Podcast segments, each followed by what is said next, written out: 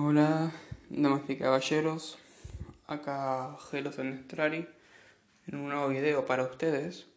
Y bueno, quería decirles, hoy les traigo un nuevo contenido y hoy quiero hablar un poquito de la Orden Jedi. O, mejor, más en específico, de su eh, ideología, de sus ideales, de su famoso eh, código y cómo es que ciertos aspectos de esta ideología, si podemos llamarla así, la ideología Jedi, llevaron a su propia destrucción a manos de los Sith en el episodio 3, pero eh, logrando la evolución de esos ideales, pudieron sobrevivir hasta eh, después de la caída del Imperio Galáctico, ¿no? En el episodio 6, el renacer de la Jedi. Eh, y bueno, lo primero que hay que tener en cuenta es que en el canon, vamos a hablar de, información canónica, del, del, canon de Disney. Y hay que decir que la Orden Jedi, eh, ¿qué es la Orden Jedi? Si queremos resumirlo en pocas palabras, eh, la Orden Jedi es un grupo de monjes espaciales eh, ninja. Así de simple. Ahora, si queremos compararla con una organización de nuestro mundo, y sería una mezcla de los monjes budistas, del budismo, y de una orden de caballeros de la Edad Media, así, serían como caballeros templarios. Mezclan esas dos cosas, eh, más una dosis de, de, fantasía y ciencia ficción, y tendrán a los Jedi. Ahora, ¿dónde nacen los Jedi? ¿De dónde vienen los Jedi? Eh, ¿Hubo un primer Jedi, o sea, el precursor de su ideología? ¿O eh, fueron los primeros en estudiar la fuerza y, sus grandes misterios? La respuesta a esto es no. y bueno, eh, los Jedi no fueron los primeros. Mucho antes de ellos había una raza alienígena conocida como los Cefo. Los Cefo eran una raza particular porque prácticamente la gran mayoría de sus eh, miembros eh, que pertenecían a esa especie eran sensibles a la fuerza y por lo tanto empezaron a comprender muy rápido cómo se utilizaba este misterioso campo de energía eh, en su favor, ¿no?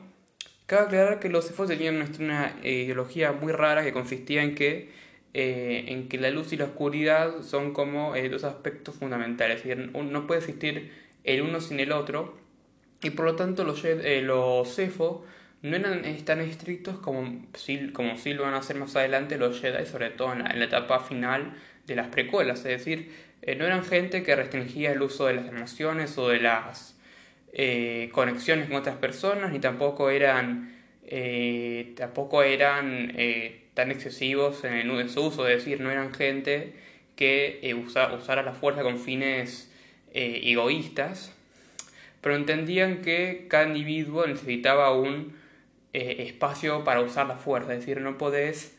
Em, entendían que para entender la voluntad de la fuerza vos tenías que em, desarrollarte a tu propia manera y que no podían existir dogmas es decir, creo que eso es muy importante porque a la hora de estudiar la fuerza uno puede definir un dogma, porque eh, el dogma no define a la fuerza, la fuerza define el dogma.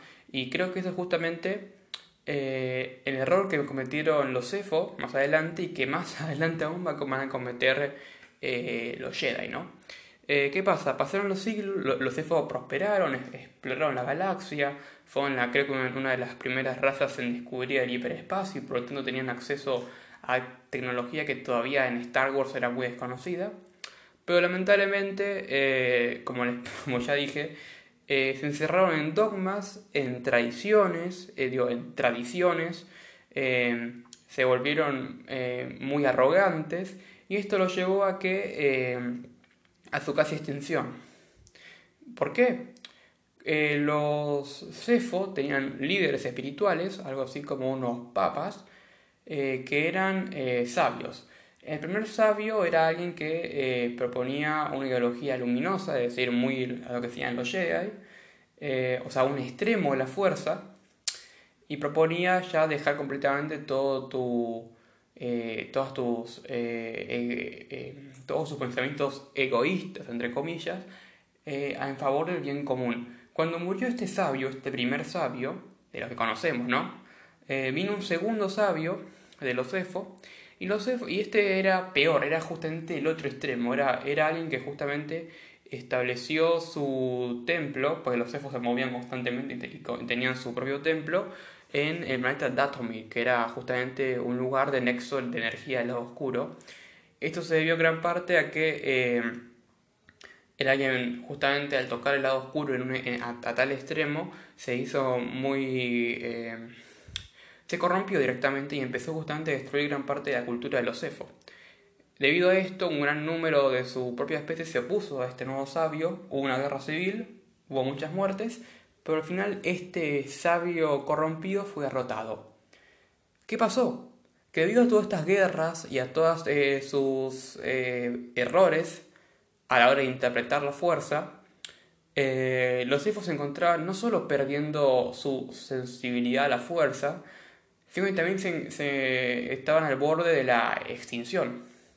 Este empujó al último sabio, que quedaba, el que quedó después del conflicto, a guiar a su gente a, las regiones desconocidas de la galaxia en búsqueda de un nuevo hogar. A partir de eso, no se sabe más allá de su raza, sabemos que dejaron, lo, que dejaron sus templos, sus reliquias atrás, pero no se sabe más allá de que eh, se fueron a las regiones desconocidas y nunca volvieron. Por, lo tanto, podemos intuir que eh, se extinguieron eh, o sobrevivieron en otra galaxia. No, no, lo sabemos y tampoco impacta tanto en la historia, en el desarrollo de la historia de Star Wars. Pero es un punto muy curioso, ¿no?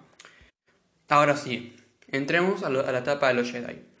25.000 años antes de episodio 4, de la destrucción de la, estrella, de la primera estrella de la muerte, aparece o surge, no sabemos bien, o de qué raza o de qué manera, el primer Jedi, el fundador oficial de la Orden Jedi.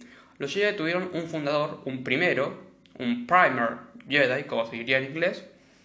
Esta persona comenzó su entrenamiento en el uso de la fuerza en el planeta Acto, que casualmente se encontraba al borde de las regiones desconocidas de la galaxia. Ahí estableció su primer templo y empezó a traer estudiantes para compartir su conocimiento. Ya sabemos que este Jedi también sabía cómo construir sable de luz, Dato importante porque en leyendas los Jedi no, siempre tuvieron los Kyber a su disposición. Acá parece que es otra cosa. Eh, y bueno, eh, algo interesante que parece que con el paso de los siglos los Jedi perdieron, eh, perdieron la idea de, perdieron como la localización de su primer templo, tanto sí que, para la época de las precuelas ya nadie se, ya nadie se acordaba de dónde venían los Jedi, si venían de Tyson, si de Acto, o de otro lugar, no sabía bien. Eh, y bueno, pero resumen es que este primer Jedi tenía una ideología muy, muy diferente a la ideología que a tener sus sucesores, sus eh, eh, Jedi en las precuelas. ¿Por qué?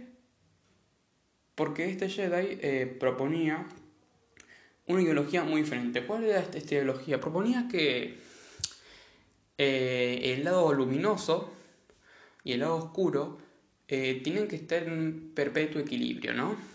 El famoso equilibrio de la fuerza. Ahora sí, el equilibrio no lo puedes alcanzar destruyendo a todos los seres malvados de la galaxia, o malvados entre comillas, ¿no? El equilibrio vos tenés que alcanzar de una manera espiritual. ¿Y cómo se esto? El lado luminoso, es, eh, el lado luminoso vos tenés que meditar en este lado claro de la fuerza, tenés que estar en comunión con tu alrededor, es algo muy importante, y también tienen que, em, tienen que mantener una, especie de balance entre su beneficio personal y el beneficio para todos, el bien común, ¿no? No inclinarse a un lado u otro, sino tratar de ayudar en lo posible, pero sin, comprometer, sin comprometerse como persona. Creo que eso es lo más importante. Esto obviamente son deducciones mías, ¿no?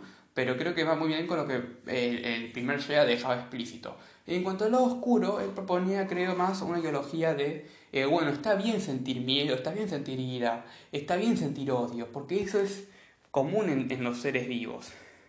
Muy diferente, recalco otra vez a los Jedi de las precuelas, donde para ellos el miedo es una imperfección que tiene que ser estirpado cuanto antes. Em, y claro, lo que decía este, este primer Jedi es que no estaba mal sentir miedo el miedo es parte, parte de la vida, es parte de, los seres vivientes inteligentes y es que no, hay que vivir sin miedo, hay que aprender a, a vivir con él, a, no ceder a su control para justamente caer en el lado oscuro. Pasaron los siglos, los milenios, los Jedi se establecieron en Titan, en un momento indeterminado entraron en contacto con la República Galáctica, que ya, está, que ya se estaba formando, y, decidieron formar parte de, este, de, esta, esta entidad gubernamental eh, justamente porque sus ideales de, de, ser guardianes de la paz y de la justicia estaban justamente en comunión con los ideales de la república de democracia, justicia, paz. Y bueno, eh, ¿qué pasó? Los Jedi tenían un montón de templos, o sea, su templo principal estaba en Coruscant, pero tenían un montón de academias, de templos, de puestos de avanzada en casi toda la galaxia, y por lo tanto eh, eh, está muy en comunión con la gente de la galaxia, y por lo tanto eran muy conocidos como los Jedi, no Jedi, sino los Jedi, porque eran muy respetados en aquella época. Los Jedi, eh, a diferencia de, sus padres de las precuelas, reclutaban a gente que era sensible a la fuerza y cuando era mayor, más o menos 20 o 21 años, y si esta gente eh, se quería unir o manifestaba un deseo de unirse, los aceptaban, los entrenaban como padawans y pasados los años se convertían en caballeros o en maestros. Eh, nunca eh, se obligó a esta gente por la fuerza o a unirse a la Orden Jedi, por lo menos en este periodo de tiempo, lo que recalca una gran diferencia otra vez con la Orden Jedi que vemos en las precuelas, donde prácticamente tenían que eh, adoptar eh, niños, o sea, tenían que adoptar personas de que eran chiquitos, de que eran recién nacidos, para que de esta forma, eh, o sea, esta es la, justificación que hacen ellos, ¿no? Es decir, para evitar que formaran lazos y así formar miedo, ira, odio. Otra vez una cagada total.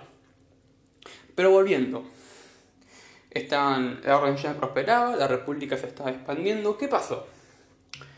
Resulta que en estos milenios ah, hubo un caballero, un caballero Jedi común y corriente que empezó a experimentar muy, mucho con el extremo tenebroso de la fuerza, es decir, el lado oscuro.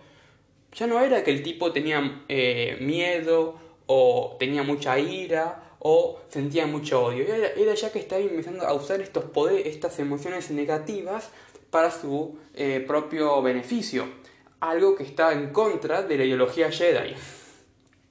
¿Qué pasó? Este, este caballero entró en conflicto con el alto consejo Jedi de la, de la época y se separó de la orden, lo expulsaron de la orden. Pero para ese momento él ya tenía un montón de seguidores dentro de la orden y eso precipitó a un cisma que es el cisma dentro de la Orden Jedi que después llevó a una guerra civil dentro de la Orden. Al final los, los Jedi oscuros, como se decía, fueron derrotados y desterrados a un planeta llamado Morban, en aquella época estaba localizado en, en las regiones desconocidas. ¿no? Todavía el borde exterior era muy desconocido para la República y los Jedi. Los Jedi pensaban que, estos, que sus contrapartes oscuras iban a ser exterminados pero lo, que no contaban es que los Jedi Oscuros se encontrarían con una civilización eh, em, poco avanzada llamada los Sith, que eh, vería a los Jedi Oscuros como dioses. Los Jedi Oscuros ayudaron a, esta civilización a militarizarse, a avanzar tecnológicamente en cuanto al arte de la guerra, y finalmente estos Jedi Oscuros se proclamaron señores oscuros de los Sith, Originalmente eh, eran señores oscuros de los Sith porque justamente gobernaban sobre la raza de los Sith. Pero al final el nombre se quedó por, eh, por el paso del tiempo. Eh, pasaron creo que siglos y estos ya oscuros, ahora señores oscuros de los Sith, lanzaron un contraataque masivo contra la República Galáctica y los Jedi. Y ahí comenzó un largo, largo periodo de guerras entre la Orden Jedi de la República y el Imperio Sith. En un momento dado, los Sith tomaron la ventaja y, tomaron Coruscant, la capital de la República. Pero al final, otra vez pasaron miles de años, o no sabemos bien, y los eh, Jedi lograron derrotar a los Sith militarmente y exterminarlos de la faz de la galaxia, porque eran un peligro para la propia existencia de la gente que vivía en la República. Bueno, con lo, con lo, que no contaban es que al mínimo un solo Sith, un, solo Señor Oscuro, llamado Darth Vader, sobreviviría a la masacre y reformaría la Orden Sith creando la famosa regla de dos. Pero esa es otra cosa que después vamos a hablar. Cuando terminó, cuando terminó la última gran guerra contra los Sith, la República entró en un periodo de mil años de paz y prosperidad. Por primera vez, la República tenía. no sabían qué hacer con. con no sabían qué hacer, porque todo este tiempo habían eh, luchado, luchado, luchado y, ya tenían que crear una institución civil, eh, eh, una institución em, de gobierno otra vez, después de tantas guerras. Los cambios, las reformas, no solamente llegarían al gobierno, sino que también llegarían a la propia Orden Jedi. ¿Qué pasaba? Esto es más dato de leyendas, pero también sirve para explicar muchas cosas en el canon. Así que, ojo. La Orden Jedi se había militarizado mucho, hasta el punto de que la Orden ya había dejado de usar sus típicos trajes de, monjes y ahora directamente usaban armaduras. Justamente cuando su rol era ser guardián de la paz y nunca atacar, sino usar la fuerza para defenderse. Es decir, eh, habían eh, la ideología, el núcleo de la ideología, que era justamente eh, la defensa propia, o sea, que era justamente la paz, justicia, nunca usar el odio, la ira y el, y el miedo a un extremo, peligraba, porque justamente toda una generación de Jedi había nacido y criado en el campo de batalla. Había que terminar el problema raíz. Y no solo eso, sino que también los Jedi, los Jedi llegaron a tener tanto poder que tenían, incluso algunos eran políticos, algunos eran gobernadores, otros eran senadores, unos, algunos llegaron a ser incluso cancilleres supremos en tiempos de, de, crisis extrema. O sea, tenían demasiado poder. Y el Alto Consejo tomó nota de estos problemas y creó una reforma interna de la orden. A partir de ahora, los Jedi iban a abandonar sus armaduras, iban a abandonar sus costumbres guerreras y a partir de ahora, en lugar de reclutar gente eh, con una edad, viste, mínimo 20 años y preguntarles si querían entrar a la orden, a partir de ahora, los reclutas para la orden iban a ser recién nacidos, iban a ser bebés. Para que ustedes entiendan, si vos tenés una familia y justo tu hijo eh, recién nacido es sensible a la fuerza, la orden va a mandar buscadores a encontrar a tu chico y llevarlo ante eh, a Coruscant para entrenarlo. ¿Cuál era el objetivo de esto? El objetivo era evitar que estos chicos eh, formaran eh, lazos con el mundo exterior, sobre todo con las familias. Pues los Jedi, sobre todo el alto consejo de, de, ese momento, tenían la idea errónea de que tener lazos familiares, amistosos o amorosos era el camino al lado oscuro, cuando en realidad no lo era, era uno de los caminos, pero había un montón de posibilidades para llegar al lado oscuro. Eso fue un error. Eh, obviamente la familia eh, tenía la última palabra a la hora de decidir si el hijo se unía o no a la Orden Jedi, pero como, pero como muchos de estos niños sensibles a la fuerza venían de regiones pobres de la galaxia, era casi, siempre, era casi seguro que los padres eh, dieran en adopción a este chico la Orden Jedi para que él tuviera una vida mejor. que es justamente, no, no, es, no es cuestionable, es razonable, pero eh, a la larga, o sea, esto... Eh, y por otro lado, los Jedi tuvieron que, eh, tuvieron que ser puestos bajo la supervisión directa del Senado Galáctico para evitar que esta orden milenaria tuviera un ataque de poder, ¿no?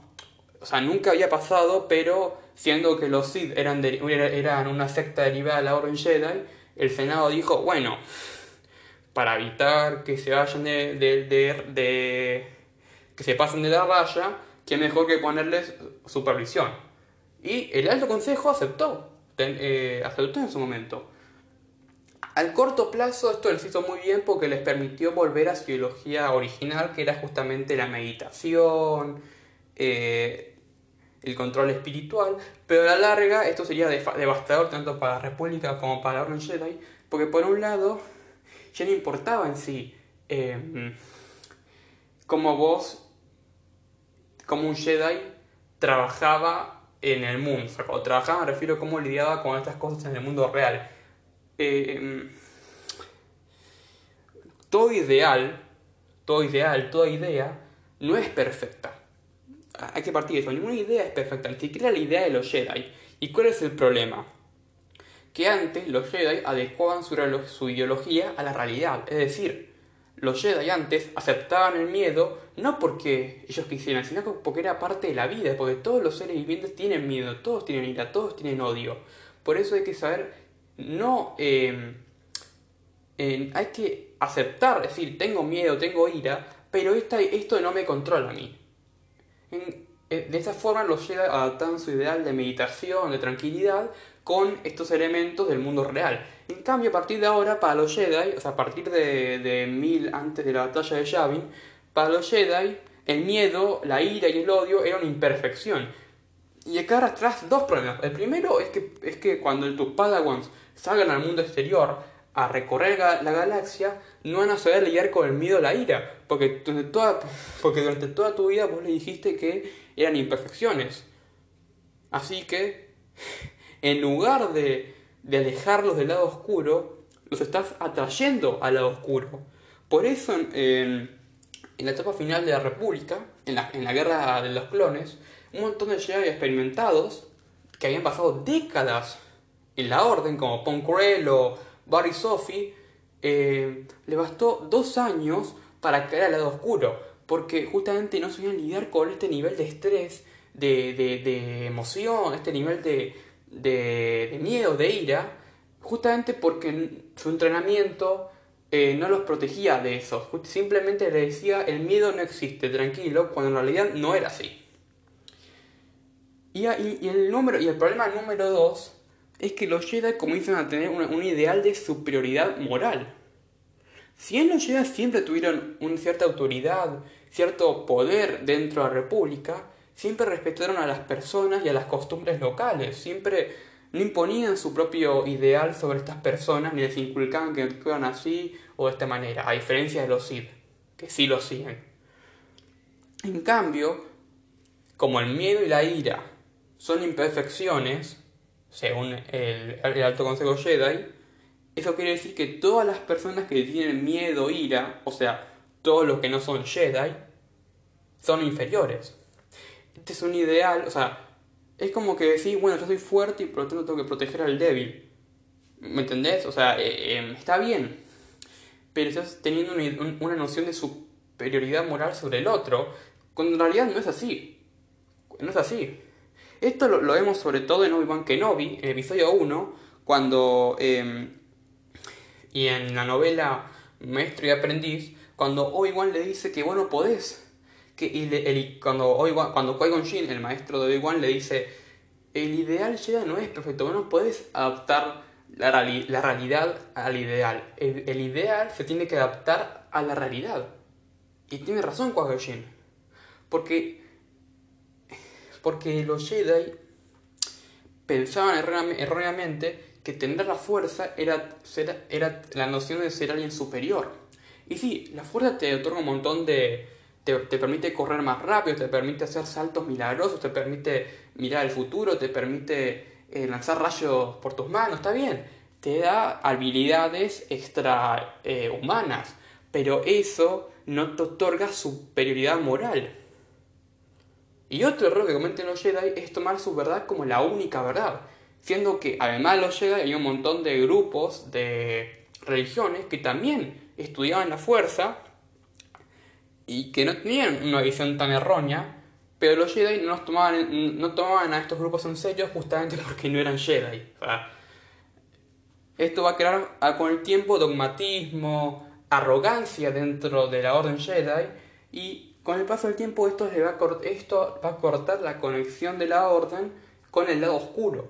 Porque justamente la gran ventaja que tenían los Jedi contra los Sith era que como los Jedi sentían, sentían miedo, ira y odio, entonces ellos podían sentir perturbaciones provenientes del lado oscuro de la fuerza y por lo tanto les permitía eh, adelantarse a la amenaza y contraatacar. A diferencia de los Sith, que al no tener ningún vínculo con el lado luminoso no podían este, eh, predecir, el ataque de los Jedi. En cambio, acá los Jedi automáticamente están cortando su conexión con esa mitad del todo, siendo que, era siendo que no podías ignorar eso por todo el tiempo. Eso le, permitió a los Sith ocultarse, porque una, de las razones por las que los Sith pueden ocultarse mil años sin que los Jedi se enteren es porque están tan cegados y, y habían cortado su conexión con esa parte de la fuerza, enfocándose solamente en la meditación, en la autocompasión, que está, que recalco, son ideales puros y positivos, pero si no, si no los adaptas al mundo real, son obsoletos. Em, pasan mil años, eh, transcurre justamente la trama de episodio 1, y acá, eh, bueno, estamos 8 años antes de episodio 1, es decir, de la amenaza fantasma, y transcurren y surgen Jedi como Dooku, Rail Averross y Qui-Gon Jinn. Estos Jedi, a pesar de justamente tener una, educación muy eh, Jedi, es decir, fueron entrenados de que eran chiquitos, eh, a diferencia de Rail Averross, que él nació creo que tres años después, o sea, creo que él tenía tres años cuando fue recogido por los buscadores Jedi, pero no importa. Empezaron a darse cuenta de los errores que tenía la, la Orden Jedi, y uno de esos errores, decía Dooku, era su eh, relación con eh, la República. La República, a este punto, era un gobierno completamente corrupto, inmoral, que encima toleraba el crimen organizado al borde exterior. Eh, poco les importaba a los senadores su gente, estaban más interesados en, en, en llenarse el bolsillo de guita, como ahora. Y bueno, Duco entendía que, eh, que la no estaba haciendo nada al respecto no está haciendo nada al respecto. Lo mismo pasa con Ray Laveroff, que Ray Laveroff de hecho casi deja la Orden Jedi. Eh, y Qui-Gon creo que Qui-Gon justamente es el que se da cuenta más de las falencias tanto de la Orden Jedi, de su parte eh, política, es decir, de su relación con la República. Y también tenés, eh, y sobre todo los ideales. O sea, él entiende que el ideal Jedi no tiene que adaptar la realidad. La realidad tiene que adaptar al ideal Jedi. Si no, es imposible escuchar la voluntad de la fuerza e interpretarla. Por eso Qui-Gon Jinn es el, que, es el único Jedi que puede eh, encontrar a Anakin Skywalker e identificarlo como el elegido, porque él sí escucha la, voluntad de la fuerza y él ve el futuro del chico, que justamente trae el equilibrio a la fuerza y destruyendo los Sith de una manera permanente. A diferencia de su alumno, Obi-Wan Kenobi, que si bien era un chico con potencial y de hecho escuchaba muchas lecciones de su maestro, eh, era más como un Jedi muy conservador y por eso es que em, en, el episodio 1 eh, Obi-Wan duda mucho de que Anakin sea elegido y no es hasta después de la muerte de, del maestro Jin que Obi-Wan cree genuinamente que Anakin es el elegido. Recalco, Obi-Wan Kenobi es un gran personaje, eh, es un... me, gustó mucho la, interpretación que hizo Iwan McGregor del personaje, pero justamente Obi-Wan Kenobi representa todo lo que la peor, entre comillas, de la orden. Después vemos de Clone Wars, vemos que tuvo una relación amorosa, vemos eh, cómo tiene que enfrentar los miedos del pasado cuando vuelve Darth Maul, todo bien. Pero hasta ese, hasta, hasta ese momento, Obi-Wan eh, era un típico Jedi más, era un Jedi más.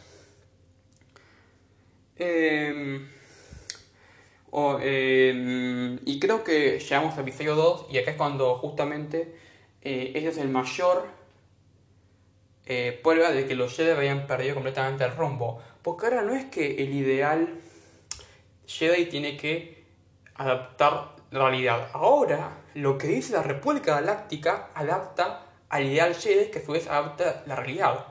¿A qué me refiero? No importa el ideal Jedi, importa proteger a la República Galáctica. Aunque eso signifique ser, abandonar tus ideales y, convertirte en un general de un ejército. ¿Qué es lo que hicieron los Jedi en la guerra de los clones? Palpatine, a propósito, pone a los Jedi como generales porque sabe que eso le va a plantear, eso no solamente va a debilitar su conexión con la fuerza, sino que también le hace plantear dilemas morales, por ejemplo, ¿cómo pueden ser guardianes de la paz y a la vez soldados? ¿Cómo pueden matar soldados enemigos si a la vez dicen preservar la vida? ¿Cómo dicen ser guardianes de la justicia, pero a la vez invaden planetas tomando, eh, eh, matando soldados enemigos y privando de libertad a, trillones de seres. Esto creo que es la máxima corrupción de los ideales Jedi. Y una de las razones por las que termina cayendo al final del episodio 3. Palpatine logra destruir a Orden Jedi no solamente por su pérdida de conexión con la fuerza, sino también por la devaluación de sus ideales. ¿Qué pasa? Pasan 19 años en los que el imperio gobierna sin oposición alguna. En realidad 10 años porque después viene la alianza rebelde, pero 19 años. Y surge de las cenizas Luke Skywalker. Que Luke Skywalker es la prueba definitiva de por qué los ideales de los Jedi de las precuelas estaban completamente erróneos. De hecho, Luke termina siendo. Luke termina siendo alguien. Termina siendo un Jedi. Un Jedi más Jedi, más cercano a los ideales del primer Jedi que el propio Yoda o el Mace Windu, que eran gente poderosa, eran Jedi poderosos y sabios, que estuvieron, ocuparon eh, eh, cargos en el Alto Consejo. ¿Por qué? Cuando, cuando comenzó la purga y cae la República, eh, no todos los Jedi fueron exterminados. Tenemos como Cal Kestis, Kenan Charles, Yoda, Obi-Wan, todos estos Jedi sobreviven a la, sobreviven a la, orden, a la Orden 66. Y sobre todo Obi-Wan y Yoda se dan cuenta de sus graves errores. mejor dicho, los grandes errores de, la Orden en sí, de la Orden Jedi. Y eso creo que es la mejor evolución que tuvieron los Jedi, porque si bien Yoda y Obi-Wan siguen atados a eso de que el miedo lleva al lado oscuro, si no tendrán evolución en sus personajes, porque eh, Obi-Wan, a pesar de que sabe que a pesar de que sabe que Luke tiene más de más de 10 años y que según los estándares de los Jedi y de las precuelas él no podía ser entrenado, decide comenzar su entrenamiento igual porque sabe que es la esperanza de la galaxia. De hecho, creo que la prueba definitiva de que, de que Yoda y Obi-Wan se, eh, se, dan cuenta que los Jedi habían perdido su rumbo es cuando en lugar de entrenar a Luke, cuando en lugar de entregar a Luke y Leia desde que son bebés, desde que son recién nacidos, deciden mandarlo a sus familias. Uno lo mandan a Alderaan con Bail Organa y, y, el otro lo mandan a Tatooine con sus tíos.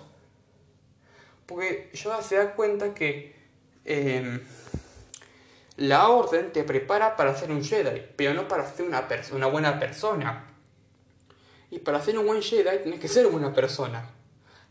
para que Luke luche por los desfavorecidos, tiene que ser un desfavorecido. O para que Leia luche, en lo, luche contra la tiranía del imperio, tiene que entender que es la democracia, tiene que entender, o sea, y eso lo puede hacer todo a través de Biblorcana.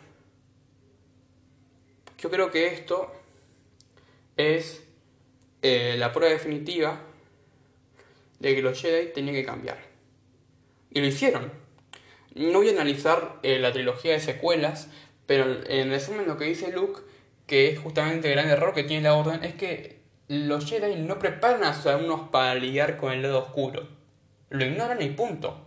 Cuando en realidad tendrían que animarlo a chico y decirle, no, mirá, eh, tener miedo, ir es normal. Hay que saber controlarlos y punto. Y bueno, creo que eso, eso es todo por hoy muchachos. Nos vemos y hasta adiós.